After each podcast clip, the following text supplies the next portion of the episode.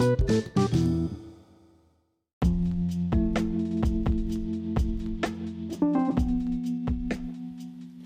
tal comunidad Radio WhatsAppera?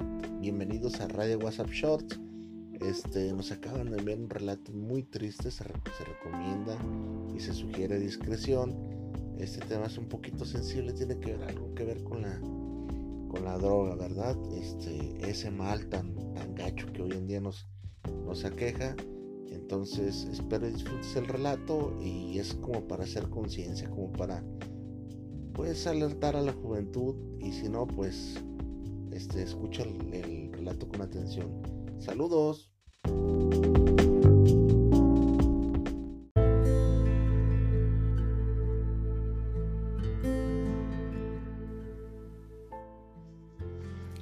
Francamente, nunca me detuve a pensar nada. Hoy en día, en la actualidad donde me encuentro, en una habitación fría, oscura, con una pequeña ventana que solamente a veces logro ver las noches claras, pero hago memoria al pasado y digo, yo no era tan malo, no estaba tan mal, ¿qué pasó? Mi historia se remonta a 1995, cuando yo apenas tenía 15 años, 15 tiernos años. Te voy a decir la verdad. Tengo buenos recuerdos de esa época, pero siempre me quise ser el maleante, el malo. ¿Y cómo no lo iba a hacer? Si en mi casa, si en mi casa solamente tenía ese ejemplo.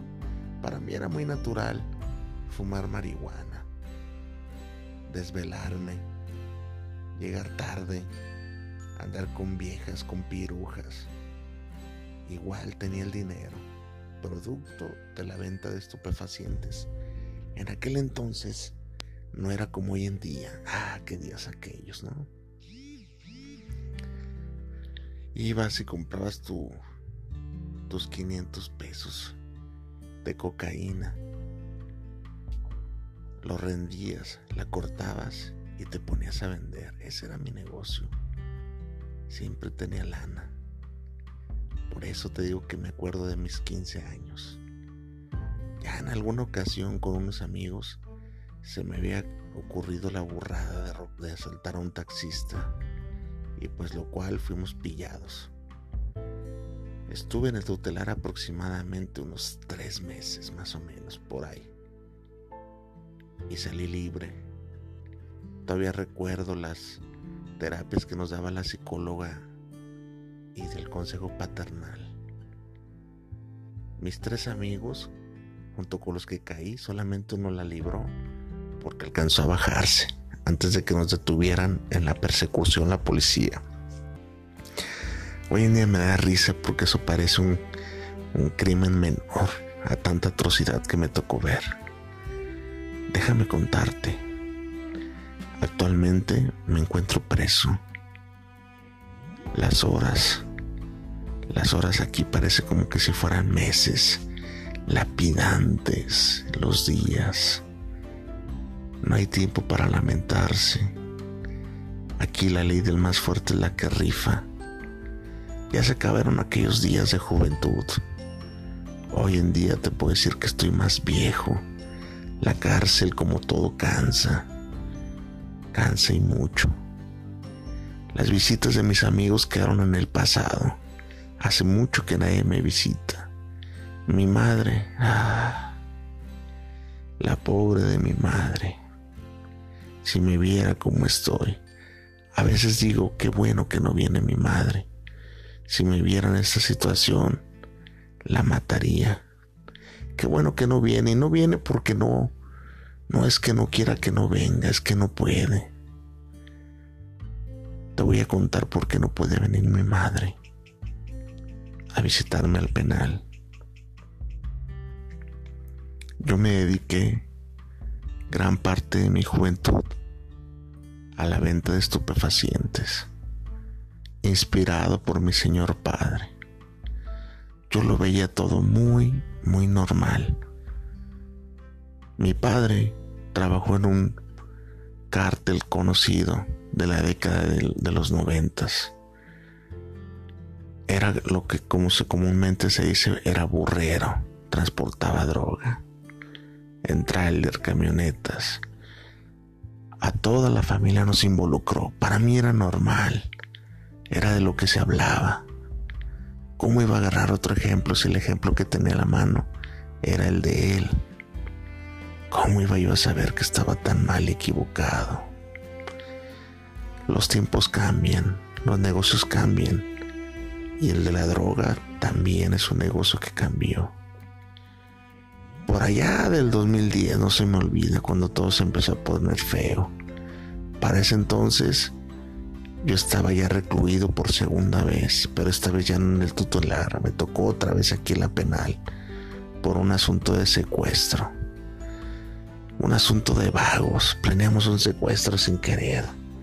Quisimos raptar al, comediante, al hijo de un comediante, y nos salió todo mal. Créeme que no lo hice con la intención de dañarlo, ni dañar a la familia, pero todo nos salió mal.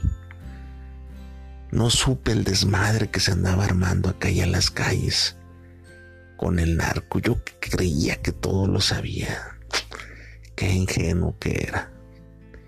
En mi casa, mis dos hermanas andaban pa' la madre. Pa' la madre te digo. Se dedicaban a la prostitución. Y ya en alguna ocasión al robo de autopartes coludido con el que era mi cuñado, entre comillas, porque ya de tantos hombres con los que las veía no sabía qué, quién era qué. Por aquellos años sí me llegaron a visitar, no se me olvida. Pero poco a poco las visitas fueron terminando.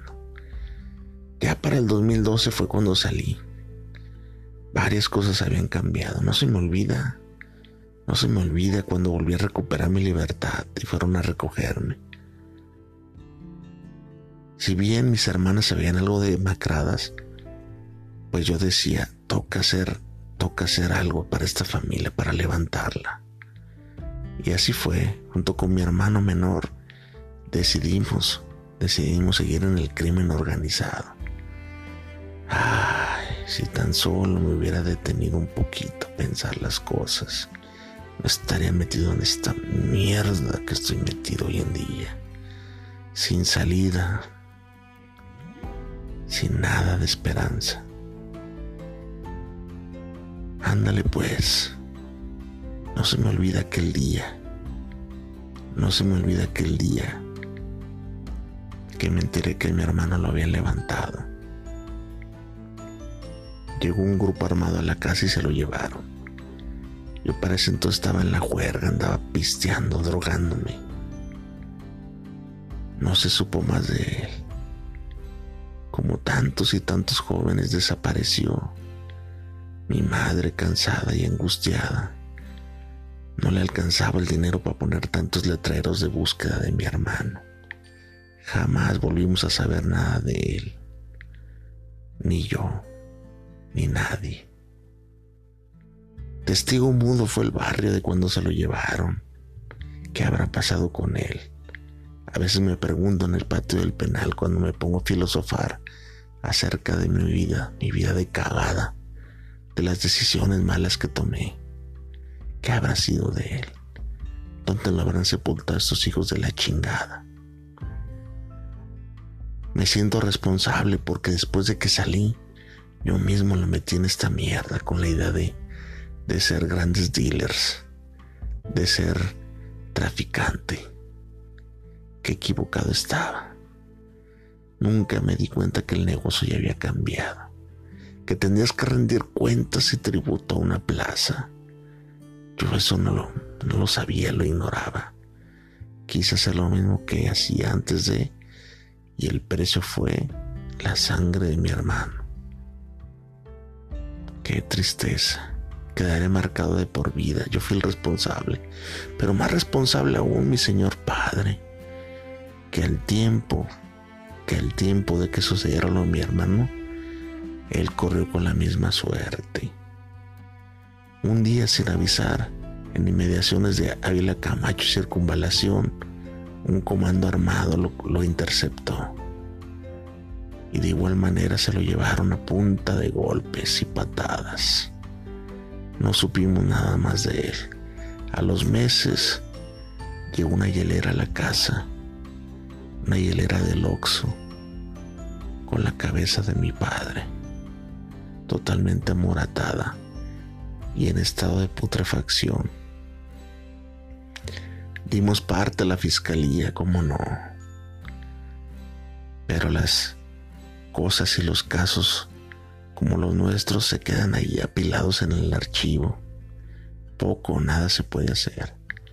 Y uno bien sabía la mierda en la que andábamos. Mis hermanas no, no fueron más afortunadas. Una de ellas, una de ellas,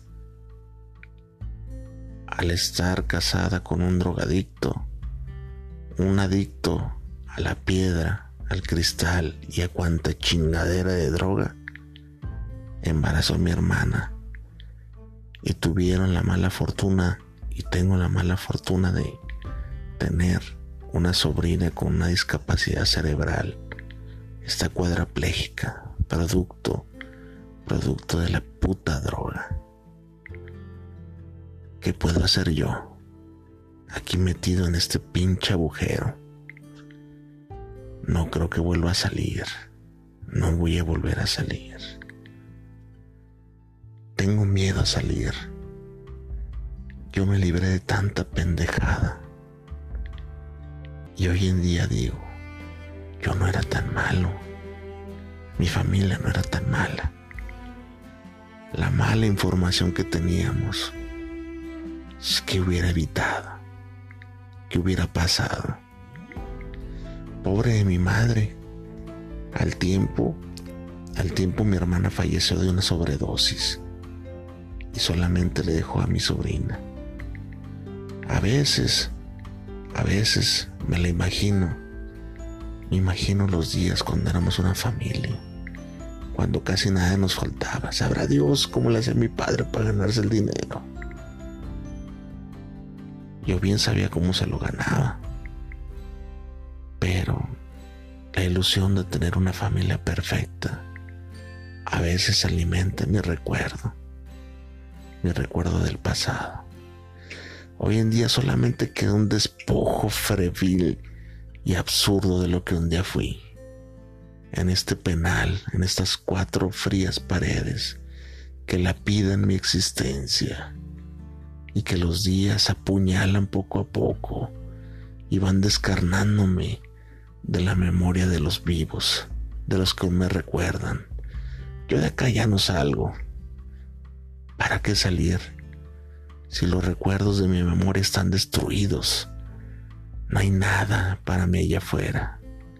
Preferiría un día morir aquí apuñalado por algún otro reo antes de volver a mi puta realidad.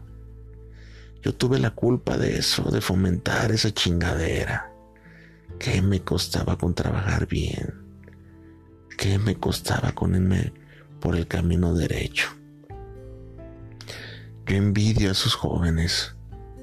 Envidio a esas personas que son padres, madres de familia, que aunque ganen un sueldo poquitero y no ajuste para nada, pero tienen su libertad, tienen su integridad, tienen a su familia. Yo envidio a esas personas que viven libres, que pueden agarrar un celular, ven un programa de tele. Yo aquí hundido en esta mierda, siempre tengo que estar corriendo, cuidándome de que no me vayan a chingar. Perdí todo, perdí mi familia, perdí toda esperanza. Ya no hay nada para mí afuera. Pobre de mi madre. Ni dinero tiene para cuidar a mi sobrina, que le dejó mi hermana solamente pedazos de lo que alguna vez fuimos como familia. ¿Y sabes qué lo terminó? La maldita droga.